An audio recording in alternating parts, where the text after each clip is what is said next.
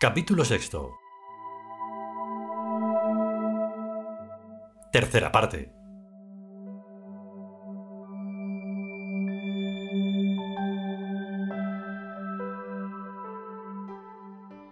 Estaban en los sótanos mazmorreros de un inmenso castillo con toda suerte de detalles de los de su especie.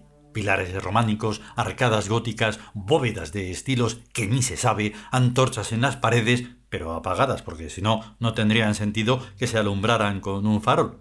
Escaleras de piedra, de caracol y de las otras, puertas secretas y pasadizos, armaduras de guerreros en los rincones, cuadros con retratos inquietantes y cortinajes y tapices más inquietantes todavía, porque cualquiera sabe quién podría salir con un puñal de detrás de ellos, muebles antiguos, candelabros, en fin, de todo.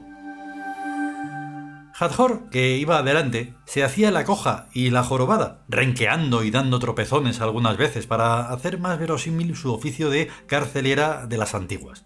Y Goreg la seguía, impertérrito y como asustado a la vez, aunque sean dos cosas totalmente diferentes. Se agarraba la gorrilla de pintor cuando tenía que agacharse para pasar bajo un arco demasiado bajo, Hadhor, como iba de jorobada, no tenía que agacharse, sino que iba certera y cierta como van las palomas mensajeras cuando vuelven al palomar, que no era tal, sino una lujosa estancia encastillada como es debido con todas las comodidades, chimeneas incluidas, cuatro, una por pared, y en medio una gran mesa, pero al lado de la mesa y bastante lejos, porque el salón era grandísimo, un tresillo de cuero de los caros formado por un sofá de cuatro cuerpos, dos sillones y una mesita en medio para las copas y los ceniceros. Nada de anacronismos, puesto que los dioses han fumado siempre, pues ellos mismos son de humo sutil tanto dentro como fuera de las estatuas. Una ventaja. Tres caballeros medievales, eh, pero en trajes ultramodernos, se levantaron cuando entró Hathor y se volvieron a sentar cuando entró Goreg detrás. La cortesía. Uno era Geb, en plan de arquitecto mala bestia constructor de montañas y de cordilleras. El otro, Bai, en plan de jefe del estudio de arquitectura. Y el último era Sokari, con su inconfundible aspecto sempiterno de vampiro gordo. Lo de ser medievales y ultramodernos no se contradice, porque la realidad no está en las apariencias, sino en la mentalidad se puede vivir en el siglo menos 2000 y tener mentalidad del siglo 14500. Eso se sabe. Y la ropa de la gente bien no la dicta la moda, sino la comodidad y el gusto propio de cada cual. Voy a ponerme más decente dijo Hathor y se dio la vuelta, y al volver a estar de frente ya estaba vestida con una túnica preciosa de terciopelo azul, amplia por los pies y ceñida por la cintura, dejando al aire sus níveos hombros, y con un peinado de peluquería de varias horas y alguna que otra joya valiosísima. Gorek también se cambió allí mismo dándose la vuelta, vestido ya de capitán de nave interestelar. Tomaron asiento en ambos extremos del sofá, pues Geb se sentó en el suelo por comodidad entre el sofá y la mesita, quizá para tener más a mano su copa de ron nectarizado y su cenicero. Hay que añadir que la mesa no era cuadrada ni rectangular, sino que era funcional y se ponía al alcance de quienes se sentaban, como una meba que extiende sus pseudópodos. Yo estoy dispuesto a todo, dice Sokari como siguiendo alguna conversación que los tres primeros en llegar tuvieran antes ya que mi función en este tema es la absoluta. Te comprendo. Responde Geb, que iba entonces de arquitecto. Pero los planos... ¿Qué pasa con los planos? Preguntó Goreg súbitamente muy interesado. Que están en la caja fuerte. Dice Bay. Y nadie tiene la llave ni sabe la combinación. Eso tiene fácil arreglo. Dice Gadhor. ¿Dónde está esa caja fuerte? Mm, aquí, dice Bai tímidamente señalando con el dedo índice a un pequeño anillo de platino con un diamante solitario que había en la mesa. ¿En el anillo? No, en el diamante. Hadhor se mordió el labio inferior entre avergonzada y pensativa. Se sacó de la faltriquera unos alicates, pero lo pensó mejor y volvió a meterlos en su sitio. ¿No tendréis algún destornillador? ¡Ay! Pero qué tonta, ¿cómo no se me habría ocurrido antes? Tomó el anillo y lo encajó en su dedo anular izquierdo. ¡Venga, suéltalos! Pidieron Geb y Bai a la vez. ¡Saca sus planos! Vale, pero sin sofocarse. ¿Cuál queréis primero? El de la contundencia de las estructuras básicas. Rugió Goreg. El de la sincronicidad de los espacios. Chilló Bai.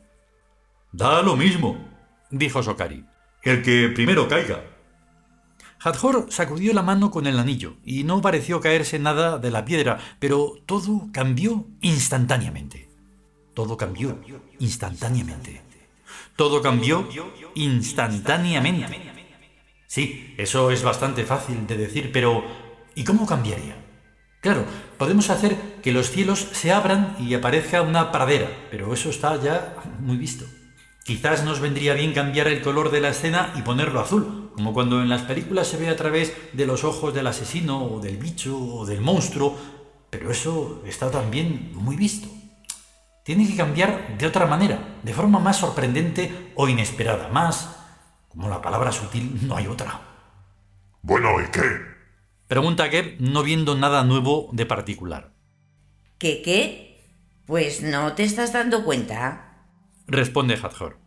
¿De qué tengo que darme cuenta? De esta ultra realidad en que se nos ha convertido este castillo. Aclara Goreg. Pues yo lo veo igual que siempre. Ahí está el problema, Dice el gordo, o sea, Sokari. en que lo que ha cambiado es la forma de mirar y ver las cosas. Está clarísimo, maestro. Dice Bai. Ha salido el plano de la repetitividad modular y ahora se comprende y se ve la coherencia longitudinal y continua entre lo hondo y lo superficial, lo hondo hacia adelante y hacia atrás y adentro, y la relación transversal que siempre nos había despistado. ¿Tú deliras? No deliro, maestro. La acuidad de la mirada y la opacidad de los cuerpos nos han hecho muy malas pasadas, haciéndonos creer en supuestas diferencias ontológicas que no son más que superficiales, sensoriales y sobre todo ópticas. Este salón en que estamos parece diferenciarse en paredes, muebles, aire y nosotros. Y no es así.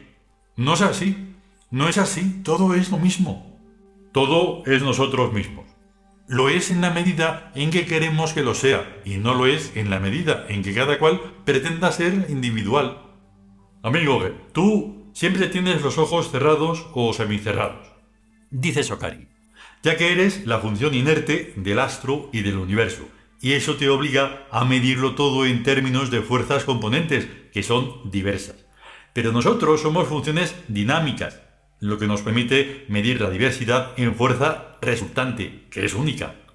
Esto en donde estamos ahora es el castillo, no una simple suma de componentes, es una unidad resultante que nos integra en ella también a nosotros.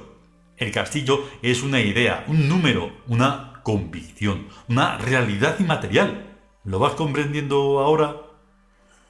No mucho, pero algo sí. Dice Geb restregándose los ojos con los puños del modo que lo hacen los bebés. ¿Quieres decir que si nos despegamos de esta sensorialidad a que nos hemos acostumbrado, podemos entender la realidad física en términos, digamos, electromagnéticos, por ejemplo, o subatómicos, o cuánticos, u oceánicos etéricos burbujeantes, en último caso? ¿Te refieres a eso? Más o menos, más bien un poco más.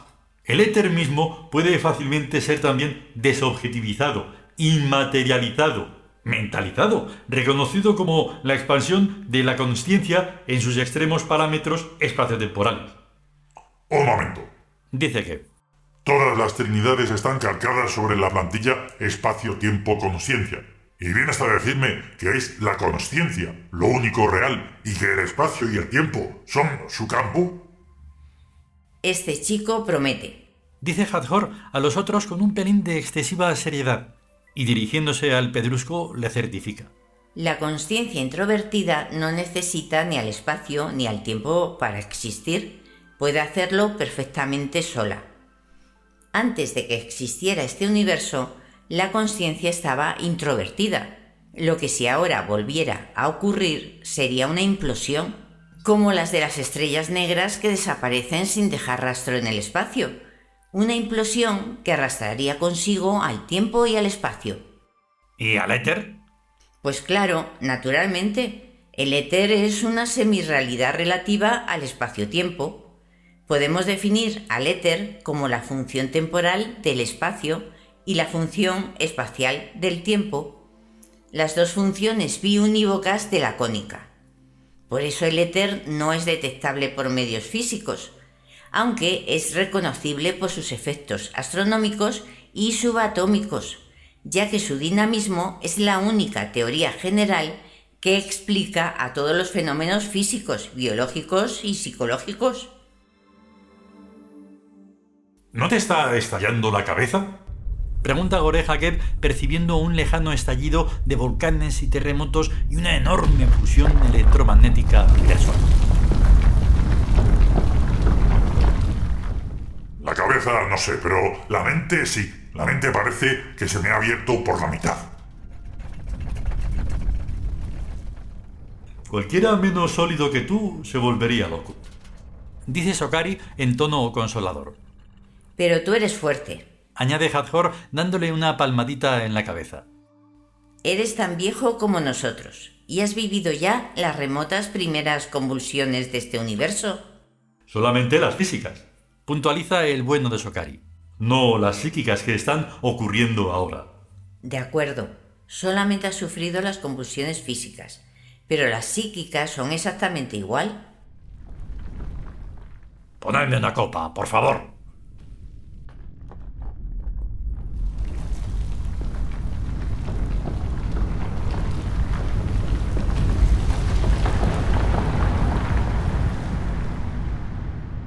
Fin del capítulo sexto. Continuará.